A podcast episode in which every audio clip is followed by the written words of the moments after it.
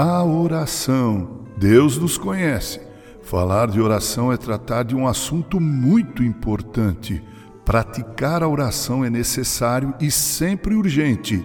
A história dos grandes vultos e personagens do cristianismo é a história de cristãos que praticaram o hábito de orar sem cessar. Mas é preciso entender o quão imprescindível é que conheçamos o Deus a quem buscamos em oração.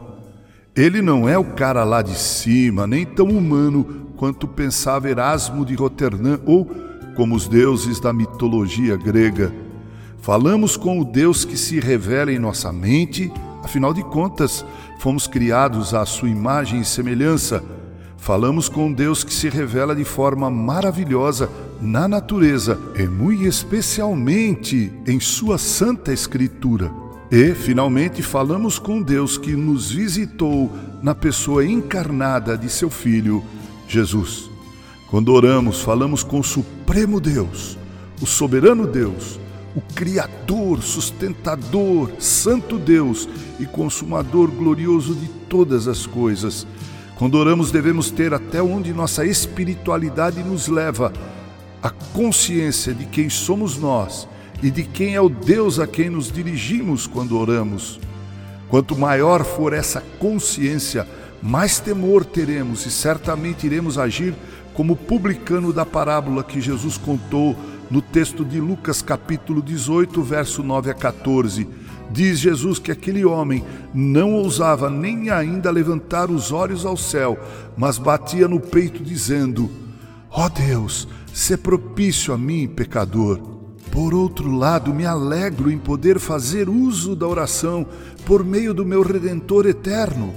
Fechar os olhos para orar é o momento em que Deus abre as portas dos átrios da eternidade. Então, somos conduzidos pelas mãos do seu amado Filho até a sua presença. Jesus nos introduz na corte do grande rei. Ele, o grande rei, que vê os corações, sabe de antemão o que lhe iremos falar. Todavia, mesmo assim, ele nos ouve com paciente amor e graça. Que maravilhosa experiência é essa! Fechar os olhos e falar com o Criador e Salvador em oração. Ao nos levantarmos pela manhã, no transcorrer do dia e ao anoitecer, mantenhamos nossos corações em Sua presença. Falemos dos nossos temores, falemos das nossas dores e até do nosso pecar. Afinal de contas, Ele sabe tudo, mas quer nos ouvir. Eu gosto daquela passagem de João, capítulo 1, verso 43 ao verso 51, no qual somos informados que Jesus havia decidido partir para Galiléia e encontrou Filipe a quem disse: "Segue-me". O texto nos informa que Filipe era da mesma cidade de André e Pedro, os irmãos, a cidade de Betsaida.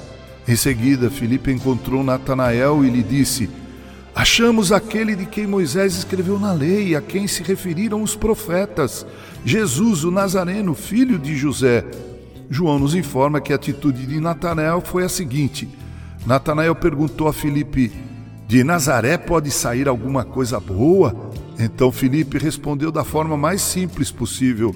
Ele disse: Vem e vê. João nos diz que quando Jesus viu Natanael se aproximar, o mestre lhe fez um elogio rasgado. Disse Jesus: Eis um verdadeiro israelita em quem não há dolo algum, ou seja, fingimento algum. Ora, Natanael ficou tão surpreendido que perguntou a Jesus: De onde me conheces? Amados irmãos, a resposta que Jesus deu a Natanael fez cair as escamas dos olhos daquele bom homem preconceituoso fez com que ele visse o que somente podem ver aqueles a quem Deus se revela de forma sobrenatural. Disse Jesus a Natanael: Antes de Filipe te chamar, eu te vi quando estavas debaixo da figueira. Então Natanael exclamou: Mestre, tu és o filho de Deus, tu és o rei de Israel. Há muita especulação sobre o que estaria Jesus dizendo ao afirmar que antes de Filipe chamá-lo, ele já havia visto Natanael debaixo da figueira. Alguns supõem que Natanael tinha o hábito discreto de orar sob uma figueira. Outros que naquele dia, de forma muito especial e também longe dos olhares de outras pessoas, ele tenha se colocado sob a figueira para humildemente buscar a Deus em oração.